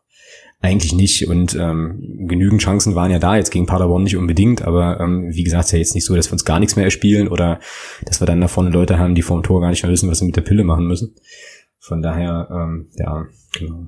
Kann man eigentlich nur hoffen, dass äh, ja, dass jetzt gegen Osnabrück vielleicht ähm, dann wieder der Knoten platzt am letzten Spiel. Und da sind wir ja dann schon auch im zweiten Segment quasi. Hat der Christian Beck ja ähm, oder im letzten Heimspiel gegen Osnabrück letzte Saison hat er ja zwei Tore gemacht. Vielleicht ist das ja eine ganz gute Gelegenheit, wo wir schon davon sprechen, mal wieder im Großen zu schlagen. Ähm, da jetzt auch nochmal, ja, nochmal gut einen rauszuholen an der Stelle. Hast du noch was zu Paderborn sonst? Nö, eigentlich nicht. Das war nicht cool. Ja, dann lass mal auf Osnabrück gucken. Auf das nächste Spiel. Ähm, das wird ja relativ häufig jetzt, wenn man das so äh, liest, irgendwie so als Spitzenspiel tituliert, was wahrscheinlich dem Tabellenstand geschuldet ist. Ich, ich tue mich mit der Bezeichnung irgendwie schwer. So. Also hast du hast du ein Spitzenspielgefühl jetzt bei der Partie am Samstag? Ja, wenn ich auf die Tabelle gucke schon, ja. Spiel der dritte gegen den zweiten. Also ich denke schon, dass man das von der Tabelle, von der tabellarischen Situation durchaus als Spitzenspiel bezeichnen kann, ja. Ich habe so ein bisschen, ich weiß nicht sowieso, aber äh, ich habe so ein bisschen so den Eindruck, hm, kann man das jetzt so sagen, dass uns dieses, also Spitzenspiel würde ja jetzt suggerieren, äh, Spitzenmannschaft, äh, Spitzenmannschaften, die da aufeinandertreffen. Und ich habe irgendwie so ein bisschen den Eindruck, wir äh, im Moment sind wir nicht so gut, wie der Tabellenplatz es aussagt. So. Und deswegen tue ich mich mit dieser, also klar, tabellarisch ist das irgendwie klar ähm, und so, mhm. aber tue ich mich mit dieser Spitzenspiel-Titulierung, äh, ich kann das nicht so richtig annehmen, kann ja auch nicht so genau sagen, wieso, aber irgendwie, weiß ich nicht, ist mir dazu im Moment viel, also zu viel, zu viel Sand so ein bisschen im Getriebe an verschiedenen Stellen einfach. So. Ja, aber es geht ja Osnabrück nicht anders. Wenn ich da an das letzte Halbspiel denke. also das zeigt eben nur wieder das, was war, was der Stefan halt vorhin auch schon gesagt hat. Ja, diese Liga ist halt brutal ausgeglichen und ähm, ich denke schon, dass das durchaus auch ein Spitzenspiel ist. Ich meine, da spielt der Dritte gegen den Zweiten. Und jetzt bringe ich eine Phrase, die Tabelle lügt nicht, unabhängig davon, ob man dem Tabellenstand entsprechend zurzeit agiert oder nicht. Ähm, Dritter ist Dritter und Zweiter ist Zweiter und ohne Grund stehst du da nicht. Ja. Also Spitzenspiel. Ja, okay, ja, da hat er, ja, okay, da hat er natürlich recht. Ja, also so argumentiert auf jeden Fall. Ähm, ja, wichtige, wichtige Spiel auf jeden Fall. Es ist auf jeden Fall ein Spiel, glaube ich, wo äh, für uns gut der Knoten platzen kann. So, also wenn du, wenn ich mir jetzt das Hinspiel in Osnabrück auch angucke, war ja, glaube ich, auch bis zu diesem Zeitpunkt dann eigentlich unser bestes Spiel, ähm, was wir aber verloren haben wenn du da jetzt ein Erfolgserlebnis feierst, dann kann das relativ schnell, glaube ich, wieder in so eine, in so eine Serie äh, irgendwie ausarten auch. Könnte ich mir schon gut vorstellen, dass man halt einfach dieses Erfolgserlebnis mal braucht. um dann halt eben auch das Selbstvertrauen zu haben, wieder so ein bisschen ins Rollen zu kommen und dann eben auch so obskure Spiele zu ziehen, wie seinerzeit FSV Frankfurt oder so. Ähm, genau. Ja, und bei Osnabrück so die, äh, die letzten Spiele, das äh, stimmt schon, die haben sozusagen den, den Rückrundenauftakt gewonnen, zu Hause gegen Münster, war glaube ich für Osnabrück auch kein so ganz unwichtiges Spiel, auch was sozusagen die Ambiente und die Atmosphäre angeht. Dann auswärts in Duisburg unentschieden gespielt, was ja, glaube ich, ähm, auch aller Ehren wert ist und dann halt eben tatsächlich diese Heimniederlage jetzt gegen Mainz 2 kassiert, wo man ja, glaube ich, geführt hat und dann ähm, noch zwei Tore kriegt. So, es gab es irgendwie auf dfb.de oder so oder Liga 3 Online, weiß ich gar nicht mehr genau, gab es jetzt auch noch vor kurzem auch noch ein Interview mit dem Trainer von Osnabrück, der dann schon auch meinte, dass das, äh, also dass die da gewaltig angefressen waren, das Ding aus der Hand zu geben nach einer Führung auch. Was natürlich jetzt für uns wieder äh, bedeutet, die werden natürlich, äh, ja, also potenziell vermutlich mit äh, Wiedergutmachungsideen und Schaum vom Mund Situationen dann versuchen bei uns aufzulaufen. Aber das kann uns ja eigentlich auch nur entgegenkommen, denke ich mal. Ja, was werden wir für ein Spiel sehen am Samstag? Ich denke mal, es wird ein Spiel gegen Paderborn. Okay, also zwei Mannschaften, die hochpressen. Okay. Viel, viel, viel Kampf, wenig fußballerische Elemente. Ich denke mal, dass das Spiel dann letztlich auch durch Standardsituationen entschieden wird. Ähm, wie das eben bei Spitzenspielen so ist, das wären dann halt meistens so Gurkenspiele, ja. Das, das, ähm, also Gurkenspiele im Sinne von nicht wirklich ansehnlich, aber eben sehr intensiv. Mhm. Ja, das würde uns, glaube ich, wiederum in die Karten spielen. Jetzt habe ich von Osnabrück wenig gesehen äh, diese Saison, bis auf eben unser Spiel dort. So, aber ähm, ja, also so Kampfspiele, da bin ich, also da schätze ich uns ja eigentlich immer ähm, schon noch mit dem einen oder anderen Vorteil ein, weil wir ja auch aus der Ecke tatsächlich traditionell auch kommen so und auch so den Aufstieg gepackt haben, so auch das die erste Saison, letzte Saison angegangen sind und so und ja, das macht dann eigentlich immer schon noch ein ziemlich gutes Gefühl. Und ich bin tatsächlich, auch wenn ich jetzt vorhin äh, relativ ja pessimistisch wahrscheinlich rübergekommen bin und so, eigentlich relativ stark davon überzeugt, dass wir das Ding relativ souverän auch ziehen. So. Genau, weil ich halt eben glaube, es braucht jetzt nochmal diesen einen Tick, diesen einen Schritt und dann ähm, geht das, geht das richtig ab. Was bei Osnabrück äh, im Moment wohl das Problem zu sein scheint, kommt aus dem gleichen Interview, und das war übrigens bei Liga 3 Online, ist, dass die eine ganze Reihe an Verletzungen gerade im Defensivbereich haben. Was ja natürlich auch jetzt nicht unbedingt schlecht sein muss, wenn man da wohl zum, äh, zum Improvisieren gezwungen ist. Also irgendwie, hier ist Zitat, ist irgendwie im Defensivzentrum und auf der Doppelsechs gibt's, äh, gilt es wohl mächtig zu improvisieren. Ähm, da bin ich gespannt, wie Jens Hertel da, ähm, da dagegen aufstellt. So. Wobei das ja bei uns ganz ähnlich ist halt. Also wir hatten es ja gerade eben schon mal angesprochen, wir haben ja auch so eine äh, kleine Innenverteidiger-Situation gerade, ne? So mit äh, Ja, lässt sich aber, glaube ich, relativ leicht beheben. Genau. Wir hätten ja noch, also wen haben wir noch im Angebot? Moritz Springer haben wir im Angebot, Steffen Puttkammer haben wir noch im Angebot. Da hinten. Ja, dann, dann Löhmann hat das ja auch schon gespielt, also von daher, und auch nicht schlecht. Von daher bin ich da eigentlich guter Dinge, dass wir da jetzt nicht äh, groß Qualitätsverlust haben werden. Mhm. Ja, ich könnte mir vorstellen, dass es nochmal eine, also eine Chance wird für den Moritz Sprenger nochmal noch mal reinzukommen, wenn sich das denn tatsächlich mit diesen Rückenproblemen bei Felix Schiller so äh, erhärtet, haha, dass äh, ja, ja, dass er dann sozusagen äh, wirklich, wirklich länger ausfällt, was ihm nicht zu wünschen wäre auf jeden Fall. Ähm, ja, und dann den Moritz Sprenger in der Dreierkette nochmal zu sehen, könnte ich mir schon auch auf jeden Fall interessant vorstellen. Spielt denn unser äh, polnischer Neuzugang, der Herr ähm, Schwielong wird er, glaube ich, ausgesprochen, spielt der denn von Beginn an? Ich muss den Jens Hertel fragen. Ja, du hast doch das Telefon. Nein. Äh, ja, aber das ist zurzeit aus. Also von daher kann ich da nicht viel zu sagen. Ähm, nein, ähm, weiß ich nicht. Ich, ich denke nicht. Ich denke nicht, dass er von Anfang an spielt, aber er ist definitiv eine Option von der Bank. Das ist halt so eine Sache, die ich mich auch gefragt habe, so auch bei der, beim Nachdenken über die Aufstellung. Ist das jetzt so ein Spiel, wo man sowas probieren könnte? Also dann sozusagen, die, wenn du so willst, vierte Veränderung im Kader ähm, zu bringen und dann halt auf einer Spielmacherposition dann nochmal einen Neuzugang zu bringen? Oder wäre dann die Herangehensweise eher zu sagen, okay, wir versuchen es mit dem, was wir jetzt, was wir jetzt kennen und bringen ihn dann tatsächlich nochmal irgendwie von der Bank so als kleinen Impuls? Ja, also ich äh, glaube, ich glaube, ich habe ihn bei meinen Aufstellungstipps tatsächlich mal in die, in die Startformation gezaubert auch. Naja, das werden wir dann nachher sehen. Ja, das werden wir, genau, werden wir gleich sehen. Eine Frage noch, ähm, was glaubst du, hat die, äh, hat das Spielergebnis Auswirkungen auf den, auf die außerordentliche Mitgliederversammlung am, am Sonntag? So? Ich hoffe, also ich hoffe nicht. Ähm, also ich hoffe nicht, dass das irgendwie einen Einfluss darauf hat, äh, dass dann, also Einfluss worauf jetzt speziell auf das Abstimmungsergebnis oder auf, die, äh, auf die Beteiligung oder ja, auf die Stimmung sicherlich, klar, wenn du das Ding verlierst, dann äh, wird, wird die Mitgliederversammlung sicherlich äh, ein bisschen geknickter sein auch. Das ist, glaube ich, ganz klar. Wenn du das Ding gewinnst,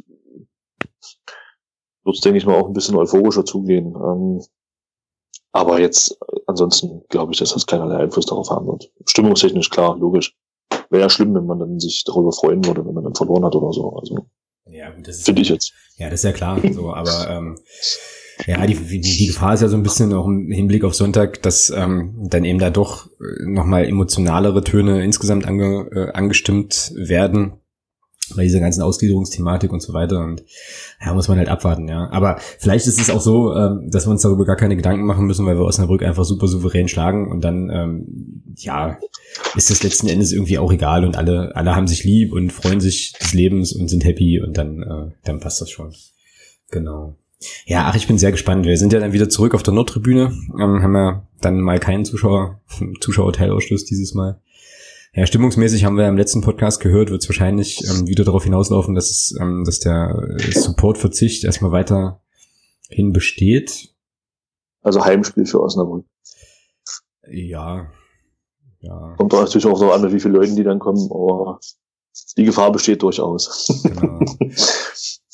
Ja, und es ist auch interessant, dass ähm, der äh, Joe Ennox, also der Trainer von Osnabrück und auch all, irgendwie alle, ja, die ähm, sich zum FCM äußern, so aus Gegnerperspektive dann immer halt sagen, ja, äh, ja, wir fahren da hin und dann ist das halt der mega Hexenkessel und so. Ich meine, im Prinzip seit äh, dieser ganzen Hüpfskate-Geschichte äh, kannst du das, also hat sich das mit dem Hexenkessel ja erstmal relativ stark erledigt. Ne? Also ähm, das ist schon jetzt nicht so, dass wir, dass da jetzt gar keine Stimmung wäre, aber diese Atmosphäre, die wir da hatten, die glaube ich tatsächlich, also schon auch Spiele gewonnen hat, die haben wir im Moment einfach nicht. Und das scheint aber noch nicht so angekommen zu sein in der Liga. Ist ja vielleicht doch ganz gut so. So, genau. Und wer weiß, vielleicht werden wir dann am Samstag auch eines ganz anderen nochmal belehrt oder so. Genau. Ja, wie spielen wir denn jetzt gegen Osnabrück? Wir waren ja vorhin schon kurz bei den Aufstellungstipps. Was hast du dir denn Mit elf Mann. Mit elf Mann und einem Zeugwart ja. und einem Trainer wahrscheinlich, genau. Ja, ich habe mir da was überlegt. Also, was heißt was überlegt? Also ich denke mal, der Felix Schiller, wenn, man, wenn sie das jetzt schon immer so, glaube ich nicht, dass der fit wird. Bis zum, ähm, bis zum Spiel. Also, dass er doch, man hat so den Eindruck, es wird halt auch immer wieder so ein bisschen gesagt, von daher glaube ich, wird das echt eine, eine ganz enge Geschichte. Ich gehe mal davon aus, dass er nicht spielt. Deswegen sehe ich den Jans, den Jans Löhmannsröhm hinten mit dem Nico Hammann und mit dem Richard Weil. Im Tor, klar, den Leo Zingele, da wird sich nichts ändern. Ähm, vor der Abwehr denke ich, dass wir mit Sowislo und Laprevot spielen werden. Hm. Okay. Ähm, ja, und dann die, die Reihe davor, denke ich, wird äh, Schwede und Butzen werden auch wieder spielen. Dann glaube ich, also ich würde es mir wünschen, weil er ja doch überzeugt hat, auch in den letzten Spielen, wie du schon gesagt hast, dass der Tarek Child wieder spielen wird von Beginn an. Und dann so im Sturm dann der Christian Beck und äh, Florian Kahrt. Hm. Ja, ähm, überzeugt mich jetzt schon wieder. Ähm, jetzt habe ich aber meine Aufstellungs-, meinen Aufstellungstipp ja schon aufgeschrieben und äh, es wäre ja unfair, den jetzt nochmal zu ändern. Ja, mit Charlotte bin ich auch nicht so, ja, ja, ja, also ich glaube, es gibt sehr, sehr, sehr gute Argumente, den jetzt nicht aus der Mannschaft zu nehmen, weil ähm, vielleicht gerade auch gegen eine Truppe, die defensiv hinten auch ähm, sich umsortieren und neu, neu sortieren muss, wie das in Osnabrück ja scheinbar der Fall zu sein scheint, kannst du natürlich einen Spielertypen, der halt jedem Ball gnadenlos hinterhergeht und ähm, sozusagen immer, immer aggressiv draufgeht, äh, glaube ich, ganz gut gebrauchen, ja. ja. Ja, ich weiß nicht. Also bei mir ist äh, Charhead tatsächlich so ein bisschen so ein Opfer ähm, der, der Rückkehr zum 3-5-2, muss ich sagen. Und äh, ich habe mir Folgendes überlegt auch, als ich ähm, logischerweise Zingerle im Tor. Ich bin mir, habe ich ja vorhin schon mal anklingen lassen, relativ sicher, dass Moritz Sprenger für ähm, den Herrn Schiller in die äh, hinten in die Verteidigung mitrutscht. Dann hast du halt hinten den Weil zentral, Hammann links und Sprenger irgendwie rechts. Ähm, oder Hammann rechts und Sprenger links, ist ja erstmal egal, weil Nico Hammann scheint ja äh, sozusagen defensive Allzweckwaffe zu sein. Dann glaube ich, dass äh, wir wieder zu unserer zu unserem Fünfer-Mittelfeld zurückkehren und da haben wir dann Lö und Sowieslo quasi vor der Abwehr und ich glaube oder ja, Orakel jetzt mal, dass der Herr Schwilong, äh, Schwilong, Schwilong von Beginn an spielt, dann hättest du nämlich links Schwede, ähm, den Zwilong, Schrägstrich, ähm, Schwilung, ähm, auf, also zentral. Piotr. Piotr, genau. Piotr halt.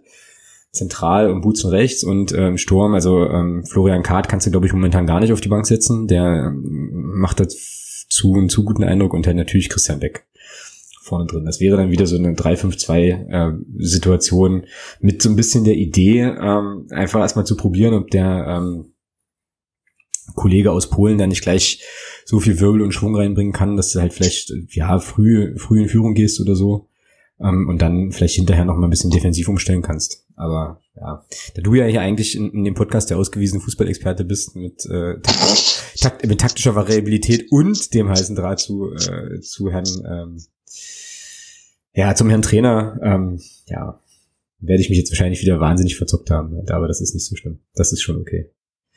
Genau. Gut, schauen wir, schauen wir mal, genau. Wir werden sehen am Samstag, werden am Stadion sein natürlich und uns das Ganze wieder anschauen von der gewohnten Nottribüne aus. Also endlich mal wieder mit einer vernünftigen, ordentlichen Perspektive auch. Genau, und dann sind wir alle schlauer in der nächsten Folge sozusagen. Okay, dann ähm, wäre jetzt noch zu klären, wie das Spiel wohl ausgeht. Eigentlich wollte ich am liebsten sagen, ich lasse es sein mit dem Tippen, weil ich jetzt dreimal daneben lag. Ähm, richtig daneben lag. Ähm,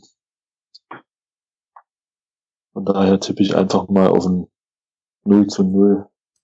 Uh, okay. Ja, also ich habe mal geguckt, ähm, die letzten Spiele gegen Osnabrück waren ja dann doch insgesamt recht torreich, wenngleich äh, auch mitunter gegen uns, aber ich glaube, dass diesmal auch ähm, ein bisschen was zu sehen sein wird und ich denke, wir gewinnen das Ding 3-1. Ich glaube, irgendwie geht's nicht ohne Gegentor im Moment. Das wird auch wieder wahrscheinlich irgendeine kuriose Gurke werden, aber es wird egal sein, weil wir einfach drei Tore machen und dann ist es auch alles, ähm, auch alles safe. Und dann geht's mit ganz, ganz viel Selbstvertrauen nach Duisburg. Dann in der kommenden Woche, das wird auch eine schöne, eine schöne Geschichte. Freitagabend, Flutlicht, ähm, so und kannst du dann schön mit breiter Brust hinfahren und äh, ja, den Tabellenführer mal zeigen, wie der erste FC Magdeburg auswärts so auftritt. Hüstel, äh, um, um jetzt gleich jetzt mal große Ankündigungen zu machen und dann kommt das nachher alles ganz anders. Oh je. Genau. naja. Aber irgendwann waren wir auch mal bekannt für die Magdeburger Größenwahn, von daher passt das schon. Okay, ähm, Kategorie Sonstiges ist jetzt bei mir auf dem Zettel. Also alles Übrige, was jetzt beim FCM noch ja. so anfiel und jetzt aber nicht in die beiden Spiele passte. Das erste, was ich da auf dem Zettel habe, ist die automatische Vertragsverlängerung äh, von Christopher Hanke. So, deine Meinung? Gut, äh, gute Sache? Schön. Findest du gut? Ja. ja. Ja. Ich sag mal, bei den, bei den vielen auslaufenden Verträgen sind das immer gute Nachrichten, wenn sich dann Notfall auch Verträge automatisch verlängern. Genau. Ähm, weil es ist ja doch noch ein bisschen Arbeit äh, in petto zurzeit und von daher ist sowas immer ganz gut, dass dann sowas, dass da erstmal zumindest für die kommende Saison Planungssicherheit da ist, hm, was den Vertrag angeht. Ja, apropos äh, Planungssicherheit. Ja, hm? Muss ja nichts heißen, so ein Vertrag. Das hat man ja bei dann ernst zu sehen, wie schnell sowas gehen kann. Aber man hat zumindest erstmal die Sicherheit, dass der Christopher Hanke zumindest im Sommer nicht ablösefrei oder, oder beziehungsweise mit Vertragsende dann hat und dann wahrscheinlich den, dann vielleicht den Verein wechselt. Von daher ist das schon mal nicht schlecht. Hm, ja, das stimmt. Wobei, ohne Christopher Hanke jetzt wahnsinnig zu nahe treten zu wollen, die Wahrscheinlichkeit, dass jetzt ein ambitionierter Zweitligist anklopft, jetzt wahrscheinlich nicht so riesig exorbitant hoch ist, aber man weiß es halt auch immer nicht, das stimmt schon. Ähm, ja, ich sehe das im Prinzip ähnlich. Ich habe auch dann im äh, Stadion in Paderborn ähm, auch meinen Nebenleuten gesagt, ich werde äh, auf absehbare Zeit erstmal nichts mehr Schlechtes über Christopher Handke sagen, weil er ja das Ding ähm, da von der Linie gekratzt hat in der 85. Minute, von der, wir von der wir es vorhin hatten. Wobei ich aber auch fand, und dann sind wir doch nochmal bei Paderborn, dass der Sven Michel äh, ihn da auf seiner Seite schon richtig ordentlich beschäftigt hat. Also er sah ein paar Mal, fand ich, doch schon, ähm, ja, so alt aus, wie er jetzt gerade geworden ist. Ich glaube 29 oder 28 oder so ist er gerade. Ja gut. Ja gut, man sollte aber, man darf aber glaube ich nicht vergessen, dass das Sven Michel schon einer der besseren Spieler in dieser Liga ist. Ja, also definitiv, ja klar. Gegen, gegen den kann man dann auch mal phasenweise nicht gut aussehen. Also letztlich, letztlich hat er aber nichts gebracht. Er hat ein Riesending versemmelt äh, und ansonsten auch nicht viel aufs Tor gebracht. Also von daher, solange er dann den Spieler, den Gegenspieler da 13 Meter vom Tor, ich sag mal, da herspielt, ist das alles egal. Hm, ja, das stimmt. Und ich merke auch gerade, ich muss dringend an meiner Einstellung arbeiten. Also irgendwie bin ich heute mega negativ unterwegs. Äh, weiß so gar nicht so genau, woran das liegt. äh, aber wie gesagt, nach dem Sieg gegen Osnabrück wird alles schön und, und anders äh, und besser. Genau. Gut, ja, okay. Also der äh, Kollege bleibt uns auf jeden Fall noch ein Jahr erhalten. Stichwort Vertragsverlängerung, äh, so die wichtigste, nämlich äh, Herrn Hertel haben wir ja auch noch nicht so richtig unter Dach und Fach. Ne? Da hört man jetzt momentan auch gar nichts mehr. Gerade kann das muss kein kann, kann eigentlich nur ein muss kein schlechtes Zeichen sein. Genau, würde ich auch. Sehr gut. genau. Zwei blöde, ein Gedanke, hervorragend halt. Ja. Ja, mal gucken. Und dann gibt's ja, wie du auch schon sagst, gibt ja noch den ein oder anderen auslaufenden Vertrag mehr. Ich glaube, heute war irgendwo zu lesen, dass man wohl mit Nico Hammann schon relativ weit ist oder Nico Hammann mit dem Verein relativ weit ist. Und wenn der Zweitliga-Aufstieg klappt, sich das sowieso irgendwie automatisch verlängert. Ja. Ja, dann muss man, muss man mal ein bisschen gucken, wie sich das jetzt, ähm, also was da jetzt noch so aufpoppt mit eben so Spielerklauseln beim äh, Tobi Schwede war es ja auch so, nach einer bestimmten Anzahl an Spielen, dass sich der Vertrag dann verlängert hat. Ich könnte mir vorstellen, dass es bei dem einen oder anderen auch noch so ein bisschen der Fall ist. So, genau. Dann hat der erste FC Magdeburg in, oh, jetzt muss ich lügen, ich glaube in dieser Woche eine, wie schon angekündigt, äh, AG Fankultur zumindest angekündigt ins Leben zu rufen oder hat sie ins Leben gerufen, weiß ich nicht so ganz genau, wo es ja darum gehen soll, äh, eben Fankultur, Fanbelange, Mitgliederbelange und auch Tradition und Geschichte des Vereins ein bisschen stärker zu machen. Finde ich persönlich prinzipiell eine super gute Sache, weil ich finde, da hat der Verein noch auch gut Potenzial und vielleicht auch Nachholbedarf da mal so ein paar Sachen ähm, einfach auch, ja, ein paar kleine Schätze auch zu heben und so. Ähm, aber es gab ja dann auch gleich so wieder Stimmen, die so in die Richtung gingen, naja, das ist ja irgendwie klar, dass das jetzt in der Woche der, der außerordentlichen Mitgliederversammlung angeschoben wird, so ein bisschen als Feigenblatt-Idee und so. Ja, weiß ich nicht. Wie hast denn du das gelesen, diese Ankündigung? Ist das für dich irgendwie so ein Manöver oder ähm, schon auch eine ernst gemeinte, ernst gemeinte Geschichte? Also da das Thema ja auf der letzten Mitgliederversammlung angesprochen wurde, erstmalig. Ähm, und nicht erst jetzt diese Woche man davon gehört hat, also die Mitglieder, die auf der, auf der Mitgliederversammlung waren, wissen das ja, dass das da schon angesprochen wurde damals, Anfang Dezember. Und äh, das ist natürlich jetzt diese Woche ist, dass man das natürlich jetzt diese Woche auch so kundtut. Man kann man natürlich äh, dem Verein, wenn man jetzt so ein bisschen, kann man dem Verein das natürlich auch unterstellen, aber ich würde das jetzt nicht überbewerten, ob sie das nur diese Woche machen oder nächste Woche ich glaube nicht, dass das irgendwie auch nur, ich denke nicht, dass das einen Einfluss hat auf die, auf die, äh, auf das Abstimmungsverhalten am Sonntag. Kann ich mir nicht vorstellen. Ja, also in beide Richtungen eigentlich nicht, ne? Weil das Ding ist wahrscheinlich, wenn du in, eh, genau in beide Richtungen. Ja. Äh, wenn du eh immer skeptisch bist äh, gegen genau, alles, dann was aus unterstellst du das. Genau. Äh, so ist es. Genau. Ja, aber ich glaube prinzipiell ähm, können wir uns schon darauf einigen, dass das ähm, von der Idee her ziemlich cool ist und dass man da schon noch das ein oder andere ähm, gute Ding erwarten kann und auch sollte, oder? So. Irgendwie, wenn ich mir jetzt angucke, so andere ja. Vereine, wir hatten es, äh, hatten es drüben bei 120 Minuten, hatten wir ja auch mal so ein Traditions- äh, und äh, Traditions- und ja, Erinnerungsorte-Text mal gemacht. Ähm, und daher auch mit Vereinen aus der ehemaligen DDR-Oberliga auch gesprochen, ist es schon interessant. Also Rostock hat, glaube ich, zum Beispiel so eine Art Vereinsmuseum ähm, und ein paar andere irgendwie auch, Dresden ja sowieso. Und ähm, ja, beim FCN gibt sowas halt irgendwie nicht so richtig. Also nicht so richtig so ein, ja, weiß nicht, wie das früher hieß, so Ehrenkabinett oder so, keine Ahnung. Also weißt du, so irgendwie so ein Raum oder so ein Ort, wo du halt Pokale ausstellst, was weiß ich, was man da so reintut oder irgendwelche Memorabilia und so. Ähm, vielleicht ist das ja mit dieser Arbeitsgruppe so eine, ähm, so eine Geschichte, die man an der Stelle mal voranbringen kann. Also ich finde das cool, so eine Art Vereinsmuseum oder sowas. Und eben halt noch ganz, ganz viele andere Belange, die es da natürlich auch gibt, irgendwie anzustoßen. Genau. Ja, werden wir sehen. Wir werden die Leute natürlich, wir werden das natürlich beobachten, wie äh, alle Mitglieder das tun sollten und ähm, sich auch einbringen, wenn es an irgendeiner Stelle möglich ist und mal gucken, was dann letzten Endes bei rumkommt. Ist übrigens noch so eine Sache, die ich auch in diesem sonstiges Ding ähm, nochmal hatte, auch in Bezug auf Sonntag und dann soll es halt mit Sonntag und der außerordentlichen Mitgliederversammlung auch gut sein. Eine Sache, die mir äh, jetzt in den letzten Tagen verstärkt auch nochmal deutlich positiv auffällt, ist, wie viele Leute dann eben doch äh, auch öffentlich ähm, oder auch in Kommentarspalten und so weiter tatsächlich über Vereinsbelange ähm, diskutieren. Das finde ich eigentlich ziemlich cool.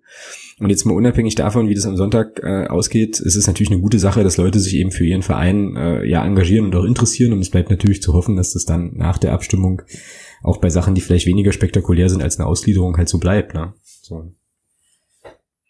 Ja, das kann, das kann man ja schon mal äh, bilanzieren, dass man durchaus sagen kann, unabhängig wie man jetzt zu dem Thema steht, dass das Thema Ausgliederung äh, durchaus was gebracht hat. Ja, genau.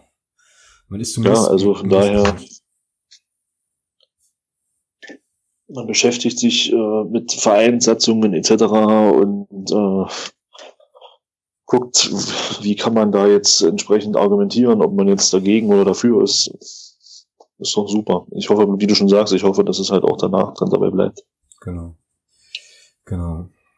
Okay, dann in der sonstiges Ecke hat jetzt mit dem FCM eigentlich nichts zu tun, aber wir haben es trotzdem reingetan mit, ähm, ist ein Insolvenzantrag vom VfR Aalen. So, ähm, was hat es denn damit auf sich? Beziehungsweise was hat das für Auswirkungen für uns? Hat das Auswirkungen für ja, uns? Ja, gar keine. Also der DFB hatte da irgendwie das Reglement geändert, dass man bei einem Insolvenzantrag innerhalb der Saison, wenn die Liquidität gesichert ist, neun Punkte Abzug bekommt, wenn dieser Insolvenzantrag eröffnet wird.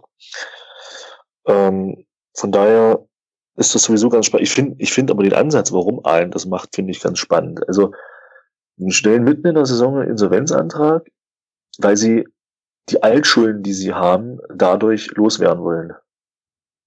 Schräg. Irgendwie. Ja. Also, äh, ja. Also mehr fällt mir dazu eigentlich gar nicht ein. Das ist irgendwie total schräg. Ja, der Zeitpunkt ist merkwürdig, das stimmt schon, ja. Ähm, ja. Also ich habe, als ich das vorhin ähm, gelesen habe, das glaube ich bei Twitter oder sowas ist das aufgepoppt, habe ich erst so gedacht, oh, okay. Äh, damit stehen die als erster Absteiger fest, weil das ist bei mir so ein bisschen drin im Kopf, auch aus äh, Regionalliga-Zeiten noch.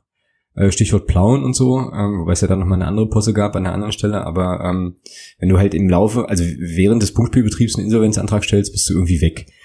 Ähm, und jetzt ist es so, dass die das machen, was ja passieren kann. Ja, also es kann ja durchaus sein, dass du nicht mehr liquide bist und dann keine andere Wahl ist. Das scheint aber bei allen nicht der Fall zu sein. Und jetzt kriegen die neun Punkte Abzug. Weißt du zufällig aus dem Kopf, ob das nur für die dritte Liga und höher gilt oder ist das jetzt, wäre das dann auch ähm, sozusagen Nee, das, das ging doch Offenbach auch so. Stimmt, das ging klar. Das ging doch, ja, klar, Offenbach hat doch das gleiche Thema. Ja, stimmt, stimmt. Die hatten ja die gleiche Thematik, die haben ja auch Insolvenzantrag oder Insolvenz angemeldet. Ähm, ich sag mal so, ja, Saison. knapp vor der Saison. Genau. Ich glaube ganz knapp vor der Saison, aber schon nach Lizenzierungsabschluss etc. Und Offenbach, Offenbach hat man ja auch neun Punkte abgezogen. Ja, das stimmt. Also das gilt auch für die Regionalliga. Ja, auf jeden Fall bringt das äh, Aalen jetzt natürlich in eine Situation, wo ähm, ja, man dann doch nochmal stärker Richtung äh, Klassenerhalt schielen muss, deutlich stärker gegen Richtung Klassenerhalt schielen muss. Ähm, da können wir an der ja, Stelle. Hm? Das wird den Stefan freuen, weil das sind nicht mehr dann vier Punkte, sondern sechs Punkte auf den ersten Abstiegsplatz. Genau. Für Paderborn. So. Ja, und die, und die, die Kollegen aus äh, Zwickau wird das wahrscheinlich auch, wird die Nachricht jetzt wahrscheinlich auch nicht so, äh, so wahnsinnig geärgert haben. Ja, da bleibt an der Stelle eigentlich nur zu hoffen, dass uns das, das ganze Thema ähm, in mehrerlei Hinsicht gleich erstmal erspart bleibt. So, also ähm, ne? dass wir in die Situation gar nicht mehr kommen, äh, hoffentlich, da irgendwie in die Richtung gehen zu müssen und ähm, ja, da eben auch Punktabzüge und so Geschichten nicht, nicht hinnehmen müssen. Wobei ich da auch sagen muss, da macht mir, da macht mir andere ostdeutsche Club auch so ein bisschen Sorgen in der Beziehung. Ähm, Erfurt, die stehen ja auch mit knapp sechs Millionen in der, in der, in der Kreide. Äh, weiß ich nicht, nicht, dass es das erwischt dann, ja. Also schauen wir mal. Ja, wobei das bei Erfurt, also Erfurt speichere ich da immer so ein bisschen so ab, dass das so eine never-ending Story ist, weil die haben ja dauernd irgendwie äh, Geldprobleme. Also da hört man ja schon relativ lange, dass es immer irgendwie knapp ist und so. Ähm, wenn man da ein bisschen auf dem äh, bei Stellungsfehler.de liest, also bei dem Blog vom vom Fedor Freitag zum FS, äh, zum äh, FC Rot-Weiß Erfurt, kommt das ja eigentlich immer mal wieder äh, irgendwie raus, dass das dort einfach ein Dauerproblem ist. Deswegen habe ich die Nachricht zwar auch gelesen, habe aber dann so gedacht, ja okay, Business as usual irgendwie. Ähm, aber ich glaube, dieses Mal ist es tatsächlich so, dass das irgendwie zu tun hat mit der Stadionauslastung auch, dass sie sich, glaube ich, dass die, glaube ich, durch die neue Arena mit einem höheren Schnitt kalkuliert haben und der bleibt aber aus. Und dann ist es natürlich klar, dass du da, äh, dass du da Ausfälle hast, ja. Und oh Wunder, oh Wunder, worüber denkt man jetzt in Erfurt nach? Ja, doch nicht etwa über eine Ausgliederung. Richtig. Ja, Mai, genau. Ja, und das ist eben so eine Situation, die dann, die dann halt kacke ist, glaube ich. Ähm, also wenn du dann eine Situation hast, in der du quasi das nur noch als eine Alternative hast und das Ding vielleicht irgendwie schnell stricken musst und so, äh, ja, gibt's glaube ich coolere Situationen auch als die. Ja. Naja, schauen wir mal, wie es da weitergeht. Aber ähm, ich glaube aus sportlicher Perspektive, also ich habe es immer lieber, wenn man Leute sportlich schlägt, als wenn man dann irgendwie nutznießt oder so von von so Punktabzügen. Und da kann man dem VfR Aalen an der Stelle und dann Erfurt wahrscheinlich auch. Und gibt ja noch ein paar andere Vereine, Zwickau, Chemnitz. Ja, ja, Moment, das ist natürlich, ja, sicher. Aber wieso nutznießt? Also ganz ehrlich, wenn ich mit Geldern arbeite, die ich nicht habe und mir dadurch einen Wettbewerbsvorteil verschaffe, ist doch derjenige, der dann nachher davon profitiert, dass diese neuen Punkte abgezogen werden, kein Nutznießer. Vorausgesetzt, der arbeitet vernünftig. Meiner Meinung nach. Also ganz im Gegenteil. Im Prinzip verschafft man sich ja, wenn man mit Kohle arbeitet, die man nicht hat, einen Wettbewerbsvorteil. Man bezahlt Spiele, die man eigentlich gar nicht sich leisten könnte. Ja. Und hat dadurch vielleicht bessere Spieler, als man normalerweise haben würde, wenn man vernünftig wirtschaften würde. Sehe ich jetzt nicht, dass dann jemand Nutznießer ist, wenn dann, wenn man dann davon profitiert, dass dann allen jetzt neun Punkte abgezogen werden. Meine Meinung dazu. Ja, und wieder muss ich zugeben, dass ich, äh, dass, es, dass du da, ich mich da gut anschließen kann. Das stimmt schon. Also aus der Perspektive habe ich das natürlich mal wieder nicht betrachtet, aber klar, ja.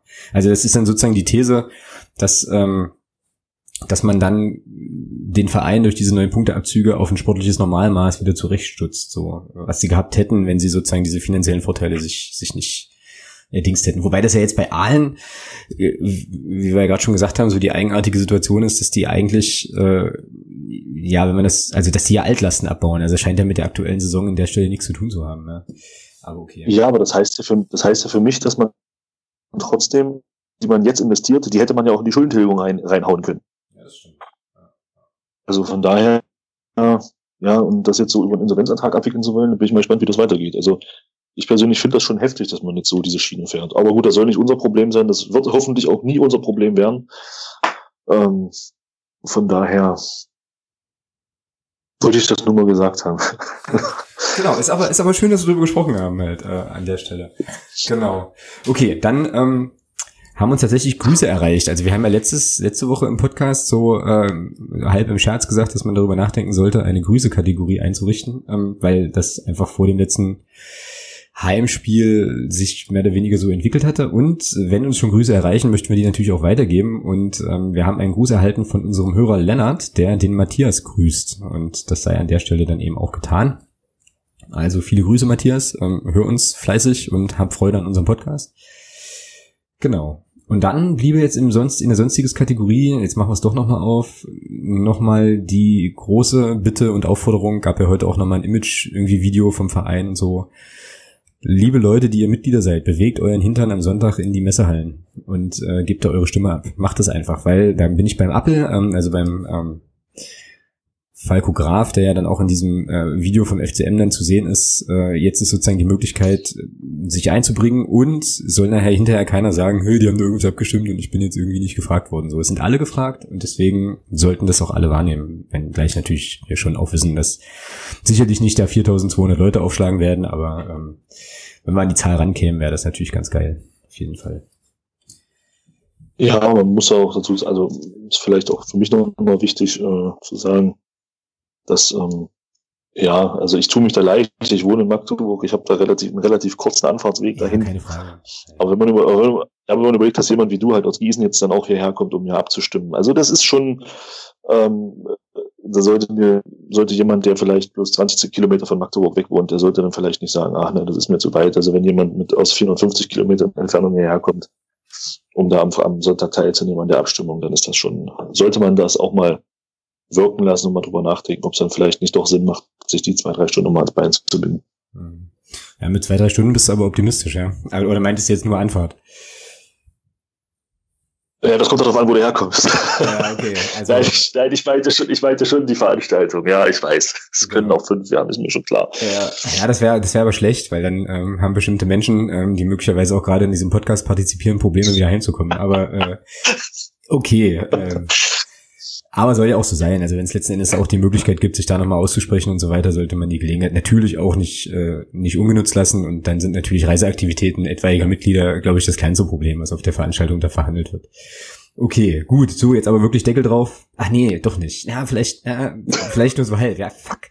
Es lässt uns einfach lässt nicht uns, los. Nee, es wird Zeit, dass Sonntag ist. Ja, dass, dass, wir das Thema endlich hinter uns haben und dann gemeinsam mit dem Verein überlegen können, wie auch immer es ausgeht, wie man das ganze Ding äh, jetzt weiter, weiter dreht. Aber wir kommen zur Kategorie Hörer der Woche. Und eigentlich müsste Hörer der Woche ja der Ralle werden, der äh, Ed Tombola Musikant, weil der nämlich so der Erste war, der uns sehr charmant darauf hingewiesen hat, ähm, schon noch während des Spiels gegen den SC Paderborn, dass Christopher Hanke gerade seine fünfte gelbe Karte kassiert hat und äh, dass wir den nicht wieder vergessen bei den Aufstellungstipps. Jetzt war der Ralle aber schon Hörer der Woche. So, ähm, dass ich ja, also dass ich halt geneigt wäre, ähm, noch mal eine andere Person zu äh, vorzuschlagen. Kannst du damit leben oder ähm, findest du, dass der Ralle sich das so verdient hat, dass er den Pokal jetzt zum zweiten Mal gewinnt? Da das deine Idee war, schließe ich mich da deiner Meinung vorbehaltlos an. Okay. Hm. Gut, und damit sind, na gut, also Ralle nicht böse sein. Ähm, deine Zeit kommt nochmal auf jeden Fall.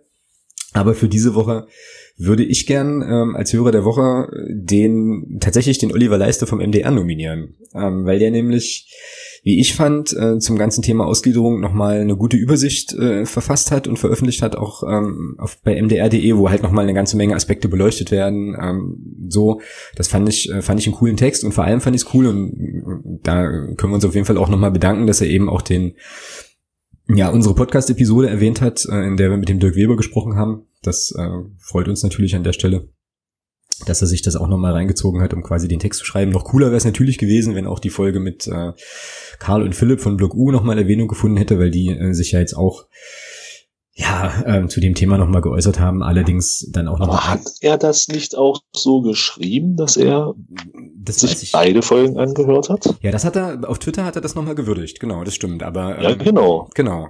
Aber ich äh, sprach jetzt irgendwie von dem, von dem Text, den es dann, den es dann auf mdr.de gibt auch. Also da hat er, glaube ich, nur die Folge verlinkt vom, ähm, ja, die 24. Ach, du, ach so.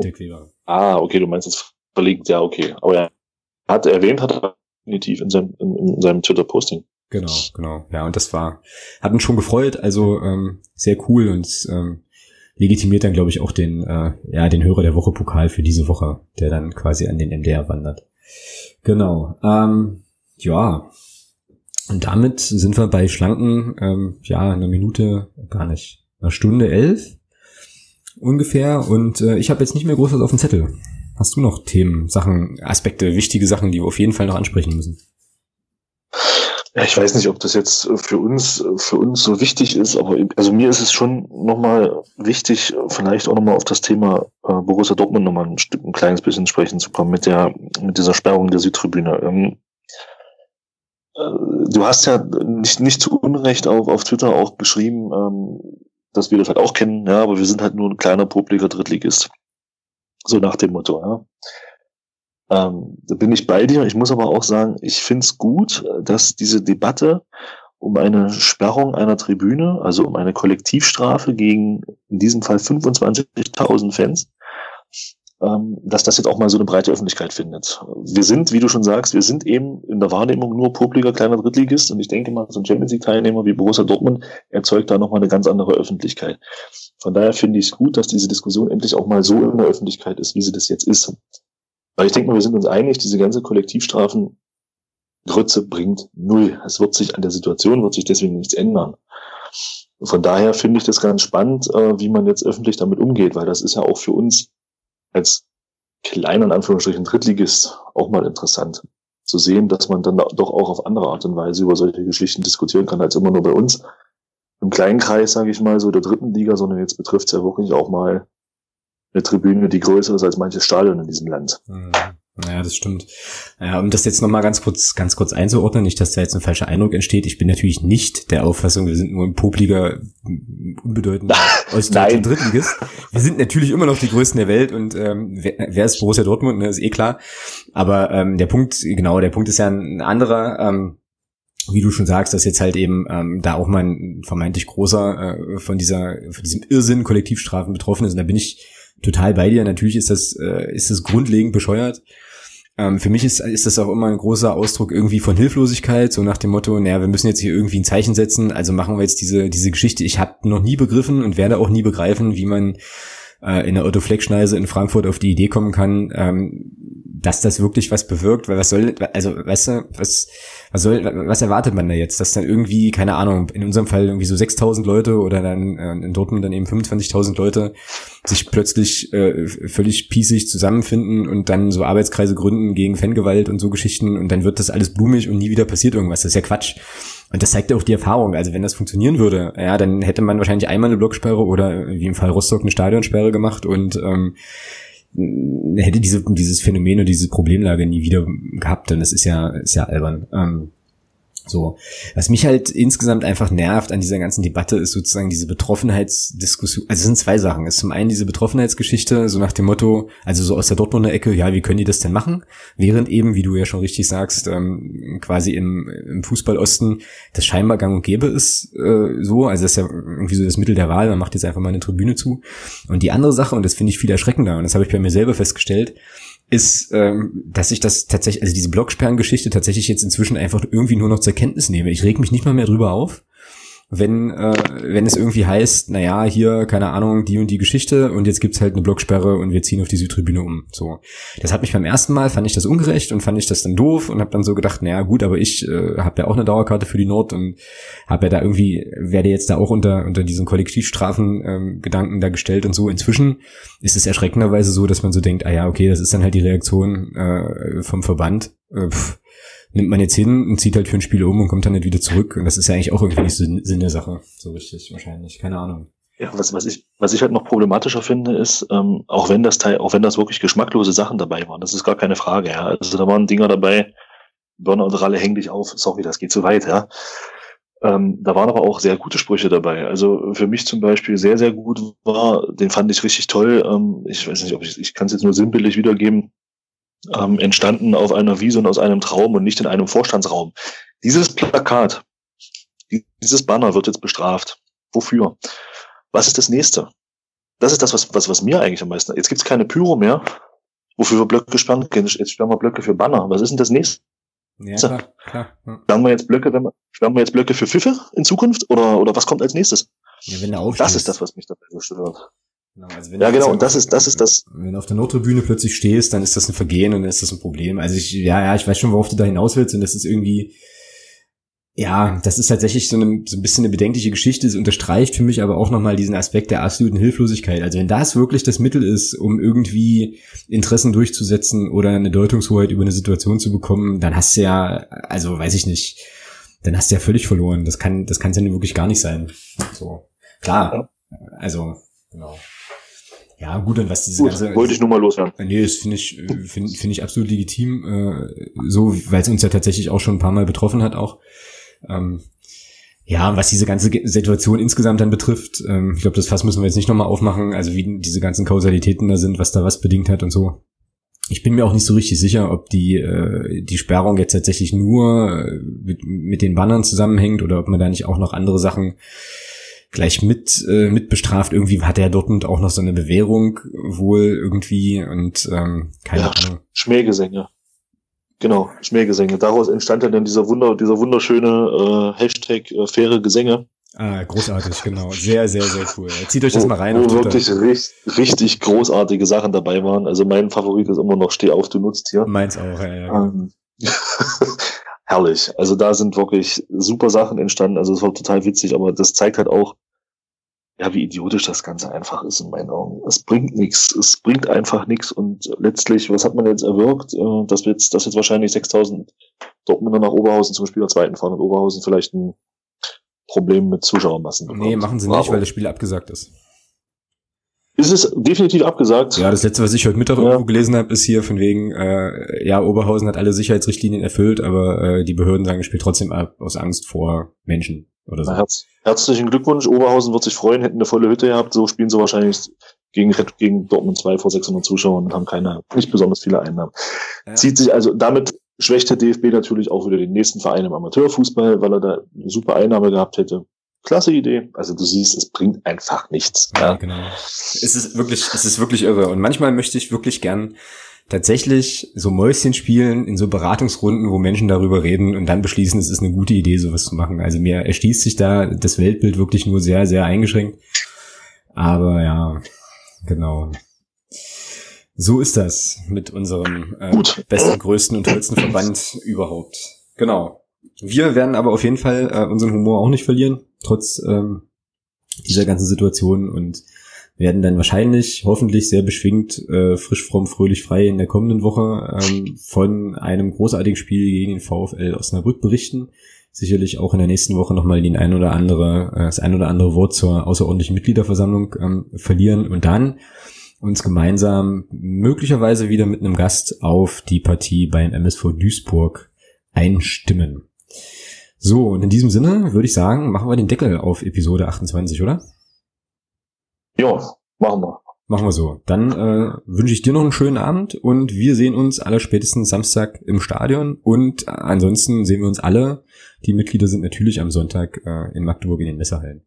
Bis dahin, macht es gut. Macht's gut. Tschüss.